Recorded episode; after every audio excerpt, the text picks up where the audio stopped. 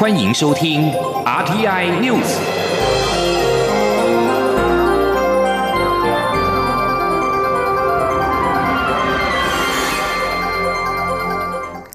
各位好，我是张旭华，欢迎收听这节央广主播台提供给您的 RTI News。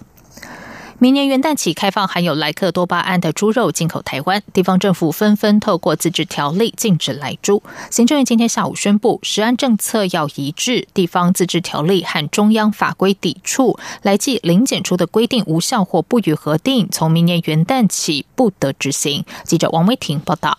政府明年元旦起开放含有莱克多巴胺的猪肉进口台湾，各地方政府陆续修订自治条例，规定猪肉及其产制品来记零检出。中央与地方政策不同调，行政院经过多日征询与研商，三十一号下午宣布，食安标准应全国一致，各地方政府自治条例凡定有乙型受体素一律不得检出规定者，应违宪并抵触中央法规，自二零二一年。一月一号起，原定者函告无效，新定者不予核定。政务委员罗秉成说：“相关地方自食安自治条例，凡是定有乙型受体素一律不得检出的规定，因为违反宪法，而且抵触了中央法规，从明天就是一百一十年的一月一号起，原定者函告无效，新定者不予核定。”统计到昨天为止，行政院与卫福部共收到十七个县市的自治条例，各地规范不一，有的禁止来猪，不禁来牛，有的都禁止，也有的县市禁止制造、运送、储存或贩售。罗秉成表示，各地自治条例只有一个字“乱”，各地规范不同，行为样态不同，法律效果也不同。罗秉成说，依照地方制度法第三十条的规定，自治条例属于下位接法。抵触宪法、法律或法规命令者无效。至于有的地方政府以大法官释字第七百三十八号为例，指出近来租自治条例是以更严格的标准执法，并不违宪。罗秉成也表示，食安与电子游戏场管理不可相提并论。他并指出，依照宪法，食安与国际贸易政策需有全国一致性，地方自治条例的规定不合法、不合理，也不可行。中央广播。电台记者王威婷采访报道。对于地方政府准备提出市县，政务委员罗秉成表示，行政院尊重地方政府提出救济，但这段期间执法仍以中央法规为主。如有地方政府执意的执行自治条例规定，将会依法就办。呼吁地方政府不要视法律为无物。国民党团书记长林奕华则是表示，蓝营执政县市拟提申请大法官解释，在视线出炉之前，地方修订的自治条例有权继续执行。民进党团副干事长郭国文则是说，申请视线确实是厘清中央和地方争议的方法，但视线结果出炉前，应该照中央法规走。针对性侵犯的强制治疗，大法官会议今天作出解释，认为有关强制治疗致再犯危险显著降低等规定大致合宪，但没有规定赋予当事人亲自或委任辩护人到庭陈述意见的机会，则违宪，应该在两年内检讨修正。大法官对强制治疗有趋近刑罚的可能作出警告性宣誓，要求三年内改善。另外，也应该改善少数长期强制治疗的情况。记者欧阳梦平采访报道。大法官会议三十一号作出释字第七九九号解释，认为刑法第九十一条之一第一项及第二项前段规定，性侵害犯罪防治法第二十二条之一第一项及第三项有关刑后强制治疗致再犯危险显著降低等规定大致合宪，没有违反法律明确性原则、不溯及既往原则以及信赖保护原则，也没有抵触宪法的比例原则与保障人身自由的意志。不过，针对刑事诉讼法及性侵害犯罪防治法都没有规定，在申请宣告或停止强制治疗程序时，应该赋予受处分人亲自或委任辩护人到庭陈述意见的机会，以及受治疗者有精神障碍或心智缺陷而无法完全陈述时，应有辩护人为其辩护的部分不符合宪法正当法律程序原则的意志，应该在两年内检讨修正。而在完成修正前，有关强制治疗的宣告及停止程序必须依照本解释的意旨办理。同时，大法官也罕见做出警告性解释，表示刑后强制治疗的目的是治疗，不是刑事处罚，两者必须有明显的区隔。大法官认为，现行强制治疗制度常年运作的结果有趋近于刑罚的可能，因此要求在三年内做出有效的调整改善。大法官、司法院长许宗立说：“这是一种警告性的宣示，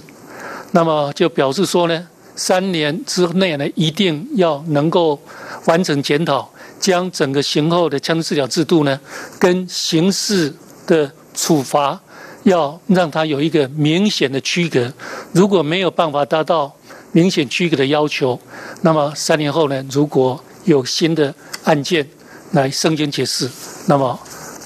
不无可能会以后大法官会宣告它是违宪的。另外，对于少数特殊情况造成的长期强制治疗，大法官认为仍有违宪的疑虑，也要求有关机关应该有效调整改善，但没有设定期限。中央广播电台记者欧阳梦平在台北采访报道。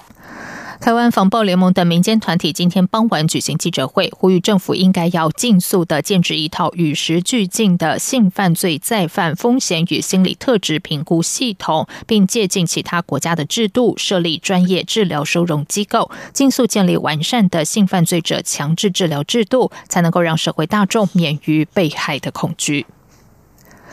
外界相当关注健保费率要调整多少。卫福部长陈时中今天下午亲自公布，明年度的健保费率调整为百分之五点一七，平均每位投保者每月增加保费六十三元。对于安全准备金无法撑到后年，明年恐怕会再次调高费率。陈时中也说，卫福部会提出配套方案，明年不会再次调整。记者刘品希报道。鉴保会十一月底时讨论鉴保费率调整案，最终决议将百分之四点九七及百分之五点四七到五点五二两岸并陈送卫福部核定。卫福部长陈时中三十一号下午亲自举行记者会，他表示，为了兼顾民众负担能力、医疗环境跟健保财务健全，采取折中方案，决定明年度的健保费率由现行百分之四点六九调升为百分之五点一七。费率案三十一号已经行政院拍板，卫福部将立即发布施行。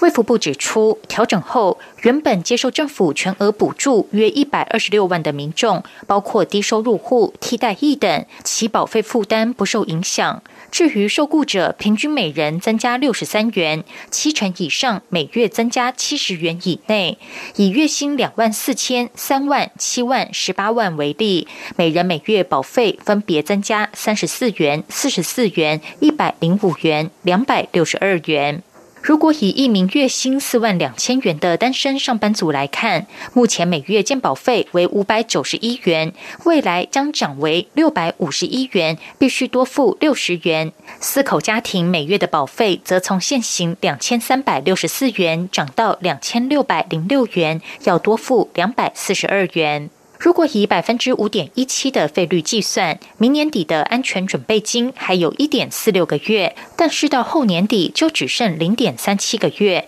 因此明年底恐需再次开会讨论调整费率。陈时中表示，除了调高费率，卫福部还有其他配套措施，包括减少浪费、就医部分负担公平化、检讨旅外国人收入等。如果这些配套进行顺利，财务就能维持较久；如果进行不顺利，未来当然就有可能再调整费率。媒体询问这些配套措施都是长期目标，短期内恐无法解决健保裁员问题，是否代表明年应该会再次调整后年的费率？陈时中回应表示不会。他说：“嗯，我也认为不，这不会。我不认为说每一样事情都会失败了，我总是会成功几样嘛。”哦，那当然我们要好好的去沟通啊，对社会的对对话。我认为社会是非常这理智的了哈，大家也都深切的看到，哈，在整个健保这次的体系，哦，对，不要讲说我们很长很大的题目，光是在防疫这样的体系，就给我们贡献了多少。陈时中强调，关于相关配套措施，如果涉及修法，卫福部会在立法院下会期提出草案；如果不需修法，也会在下会期尽快展开社会对话，召开相关会议。央广记者刘品熙在台北的采访报道。中国深圳市盐田区法院三十号就十二港人偷渡案宣判，其中十人分别被判入狱七个月到三年不等，两名未成年者遣返回港。台湾公民团体今天集结声援十二港人，痛批中国法院黑箱审判、践踏人权，并呼吁台湾政府必须采取更有力的行动协助民主人士。陆委会副主委邱垂正今天回应指出，会仔细研究公民团体提出的宝贵意见，并持续沟通，让原港方案取得最大社会基础和共识。邱垂正强调，政府将持续精进港人来台居留定居的制度和法规，希望因应香港实际情况，透过制度性机制和力量，给予港人最实际的支持和协助。记者王兆坤报道。民间团体声援遭中国判刑的十二港人案，陆委会副主委邱垂正表示。政府对于港人的协助，现行《港澳条例》第十八条及其相关许可办法已有规范，相关机关也已依据人道原则及相关法规积极妥处。政府同时持续精进有关港人来台居留定居的制度跟法规，希望因应香港实际情况，透过制度性机制与制度的力量，给予港人最实际的支持与协助。邱垂正指出，陆委会会倾听并仔细研究公民团体提出的宝贵意见。相关建议也都很有建设性。他说：“啊，我们也会持续跟公民团体来沟通，那么让整体社会对于各种精进原港的方案有最大的社会基础和最好的共识。”香港媒体人黎智英遭香港法院裁定还押。邱垂正表示，国际社会跟台湾都高度瞩目此案，陆委会对相关结果表达遗憾。至于中国法院判决去年被西班牙遣送中国的台湾诈骗嫌犯，邱垂正重申，我方一向主张各方应共同合作打击跨境电信犯罪，并将涉案台湾人带回台湾依法进行侦讯审判。邱垂正也再次强调，陆方应保障台籍被告各项司法权益，同时应依据两岸共同打击犯罪协议，提供家属探视便利。中央广播电台记者王兆坤台北采访报道。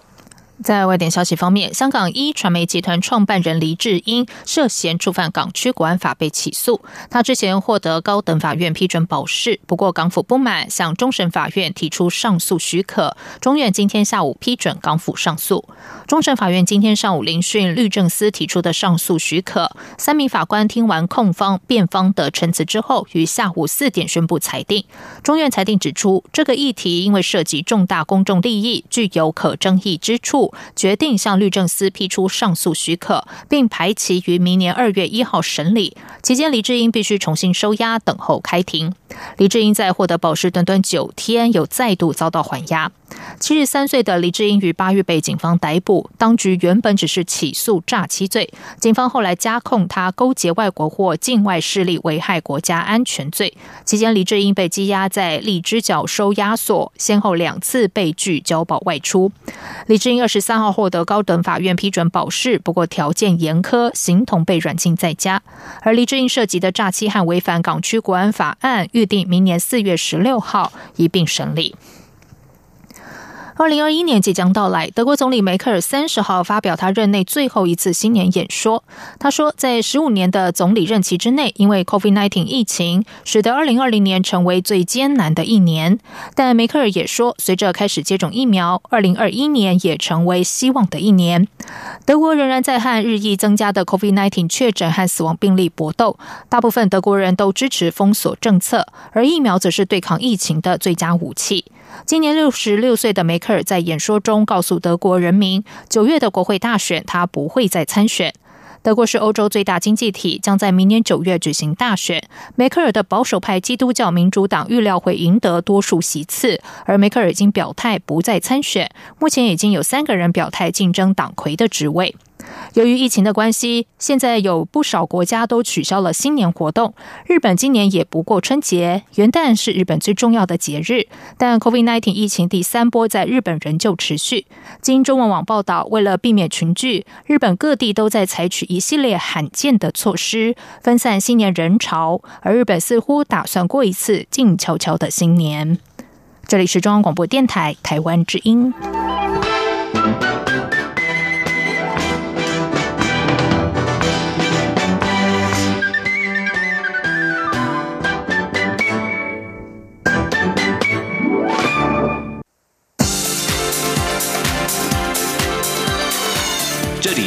中央广播电台台湾之音，欢迎继续收听新闻。时间是十九点十五分，欢迎继续收听新闻。首先来关心台股，在半导体龙头台积电的带领之下，台北股市二零二零年今天封关，交出了漂亮的成绩单。中长指数上涨四十四点，收一万四千七百三十二点，是历史新高点。在全球主要市场中，涨幅仅次于南韩和深圳股市。由于上市公司市值增加到新台币四十五兆，如果再除以台股开户数，平均每位投资人大约赚新台币。七十五万。汇市部分，新台币对美元汇价以二十八点五零八元封关，也显示央行全力防守汇价的决心。记者陈林信宏报道。台北股市三十一号收周线月线，也是二零二零年正式封关日。如果以周线来看，连续九周周线收红，气势相当旺。以去年二零一九年封关日一万一千九百九十七点和今年封关日一万四千七百三十二点相较，台股涨点达两千七百三十五点，年涨幅达百分之二十二。至于如果从今年 COVID-19 疫情爆发以来最低点八千五百二十三点起算，台股振幅高达六千两百三十七点，涨幅高达百分之七十三，这也在台股过往历史相当罕见。台股指数今年只有三月中旬到四月初，也就是全球疫情失控造成资本市场波动时，出现十五个营业日指数低于万点，但之后重新站回万点，且有连续一百八十六个营业日站在万点之上。十二月四号突破一万四千点后，连续二十个营业日站稳一万四千点。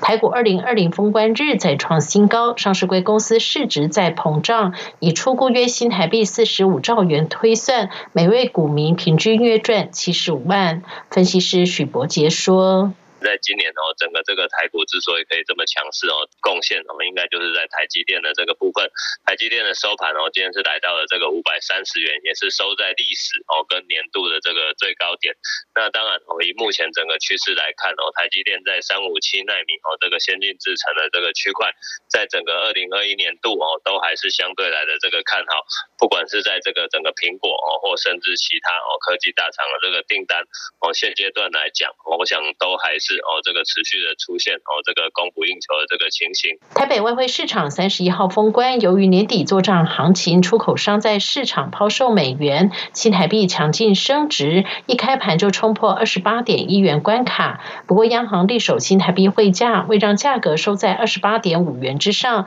央行尾盘进场重手调节，应将汇价收于二十八点五零八元价位。累计二零二零年新台币升值一点五九八元。升幅达百分之五点六一，小于韩元、人民币与欧元。中国广电台记者陈林信宏报道。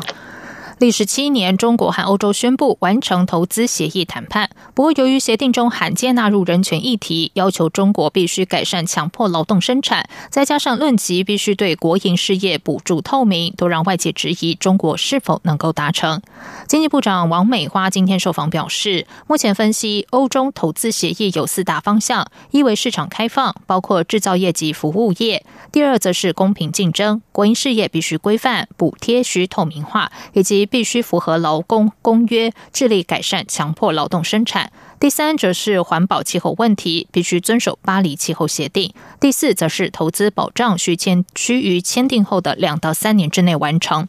王美花认为，大家关切的中国制度面问题，过去很少放入贸易协定，这次将国营事业补贴透明也纳入，是非常值得关注的点。不过，由于协定中仍有许多细节还待欧洲议会敲定，王美花保守看待。黄美花也表示，由于协定还需要经过欧洲议会通过才会生效，仍有不确定性。而欧盟是台湾最大外国投资者，台湾将致力寻求签署台欧投资保障协定。蔡英文总统今天在科技部长吴正中以及交通部长林佳龙的陪同之下，亲自前往国立台湾科学教育馆主持民生公共物联网海缆观测系统启用典礼，并且肯定这套系统将为国人和国际社会做出重要贡献。林佳龙也透露，未来四年将在往西南海域增建八百公里长的海缆，同时在西部陆地拉出台湾光缆通道。记者郑祥云、胡丽君采访报道。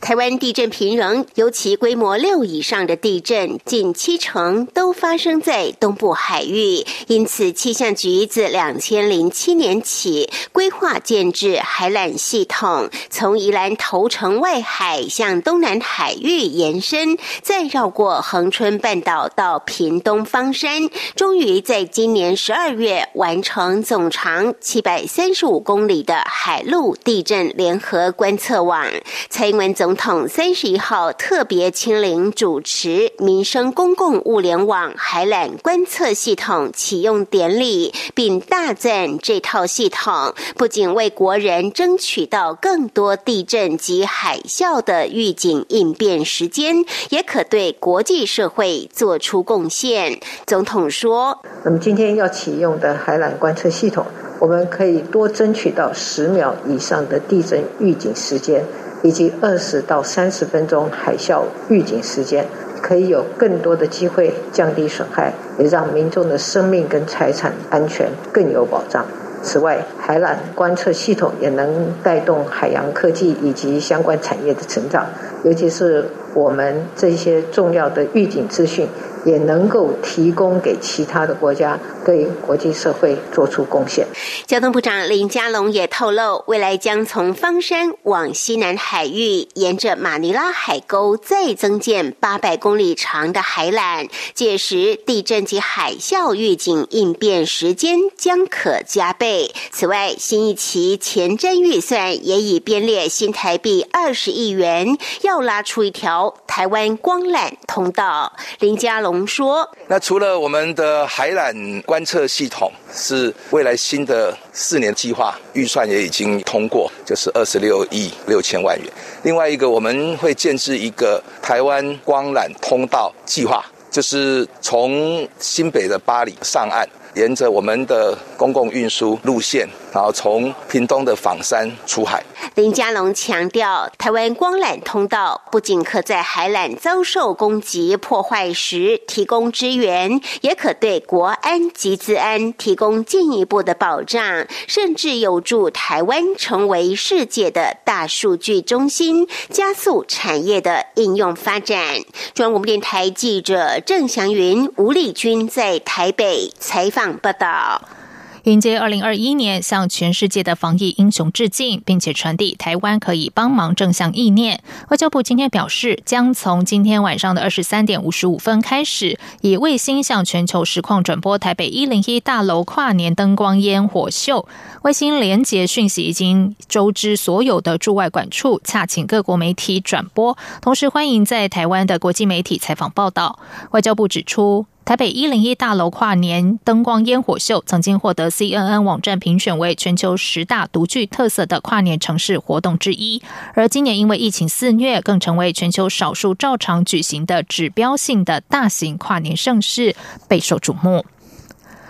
在出现首例的 COVID-19 英国变种病毒之后，今天晚上各县市的跨年晚会几乎都改为线上直播。台北市长柯文哲今天上午宣布，台北市的跨年晚会会照常举办，总量管制人数下修到四万人。柯文哲坦诚这是个艰难的决定，但他认为台北市目前没有社区感染案例，应该以科学证据决定政策，不应该被不理智的恐惧打败。在其他县市部分，新北市欢乐夜诞城在三十号晚间已经提前结束。桃园市、台中市、台南市、高雄市、基隆市、彰化县、南投县、嘉义市的跨年晚会全都改采线上转播方式进行。另外，屏东县的跨年晚会延期，而张惠妹在台东的演唱会目前是照常举办，但也会随着疫情发布调整讯息。而对于台北市缩小规模但照常举办跨年晚会，行政院秘书长李梦燕今天表示，尊重台北市长柯文哲的决定，但也提醒台北市政府要做好防疫的工作。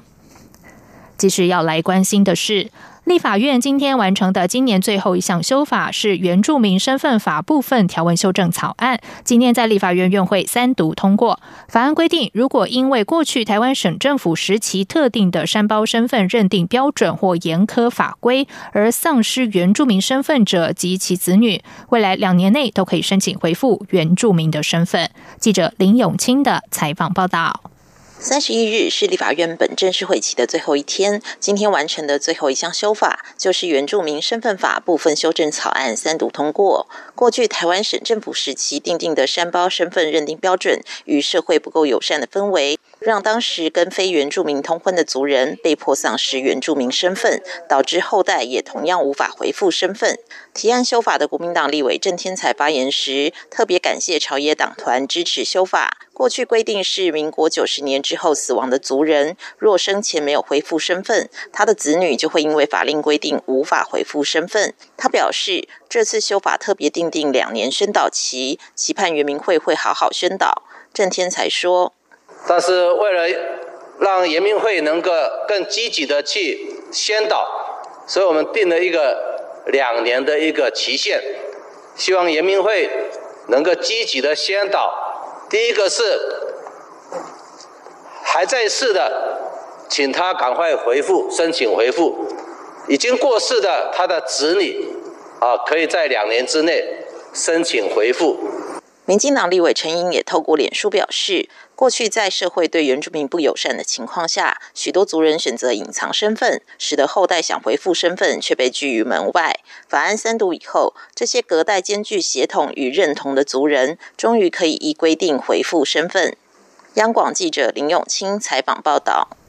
接下来进行今天的前进新南向。前进新南向。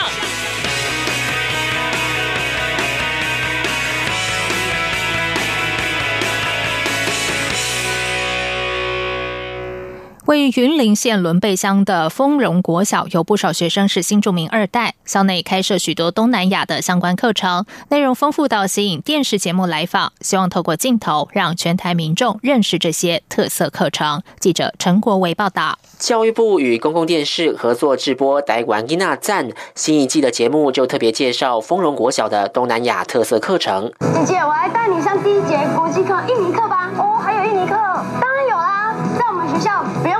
出国就可以认识到东南亚的国家哦。丰荣国小规划印尼影子偶戏、泰国宫廷舞以及越南春卷等课程，不只想让新二代学习到另一个家乡文化，也要给非新二代的学生广泛接触有别于台湾的异国文化。这样的理念令节目主持人雅里印象深刻。他们有非常多东南亚相关的课程，像他们呃，为了一个他的父一个小孩，他们的父亲是泰国籍的，他们开开了一整个泰国的课程，然后里面有包括泰国的专专门专门他们原住民的服装啊，就他们在地的那个传统服饰，然后还有泰泰语，他会教泰语，然后越南的部分呢，他们有呃做越南春卷，教小朋友亲自动手做越南的料理。那我觉得那种一边动手做，然后一边理解文化的这样子的方式，其实可以让小孩很直接的了解说，哦，原来我可能没有去过越南，但是原来越南的文化是这样子。丰荣国小表示，除了东南亚文化，校内的中华艺术课程也行之有年，像是由在地的陶土艺术家和茶道老师展开合作学习课程，让每个学生先用手拉胚制作陶杯组，再透过陶杯学习茶道，实践多元学习。中央广播电台记者陈国伟台北采访报道。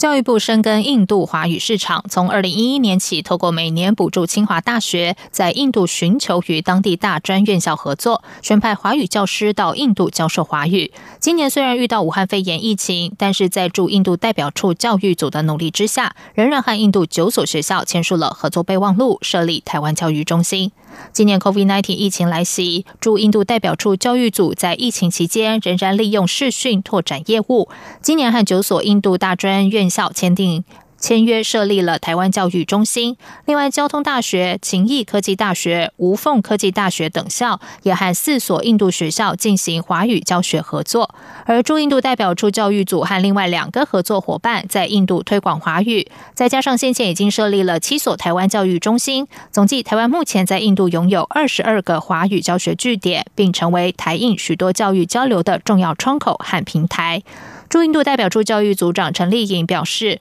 过去开拓台湾华语教育据点都要出差才能够完成，但今年遇到疫情，透过多场视讯会议讨论合作细节，更了解印度合作方真正的需求，也为台湾华语教师争取到更好的薪资和福利，反而带来转变和转机。以上新闻由张旭华编辑播报，这里是中央广播电台台湾之音。